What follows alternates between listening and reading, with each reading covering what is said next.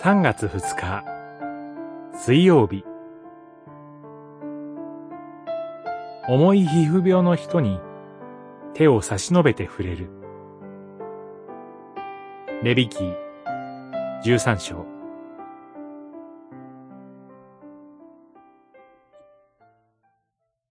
重い皮膚病にかかっている患者は、私は汚れたものです。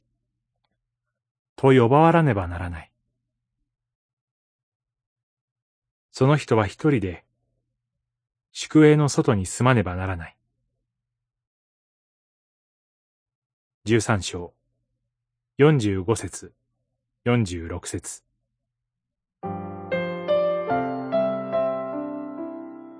レビ記は、十一章から十五章の汚れの問題の中で、その中でも特に重い皮膚病を非常に大きく扱っています。その病にかかった人は、私は汚れたものです。汚れたものです。と呼ばわれねばならず、一人で宿営の外に住まねばなりませんでした。殺菌のために、門の外のゴミ焼却場の灰の中にいるようにと、残酷にも定められていたようです。自分の汚れを嫌おうなく意識させられ、人との交わりからも容赦なく排除されていた。この重い皮膚病のような人にこそ、キリストは向かい合ってくださいます。それも、手を差し伸べて、その人に触れてくださるということは、キリスト以外には誰にもできない技です。他の誰からも接触を拒まれるような人にも手を伸ばして触れてくださるのは、キリストのみです。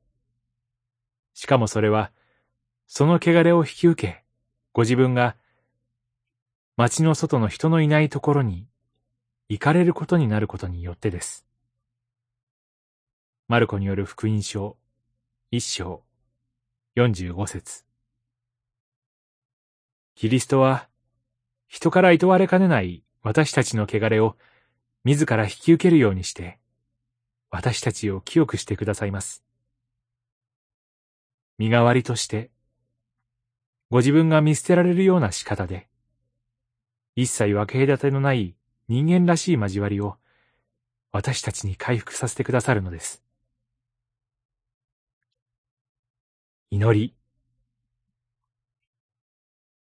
今日も私に手を差し伸べて、私の心の汚れを清め、人との豊かな交わりの中へと送り出してください。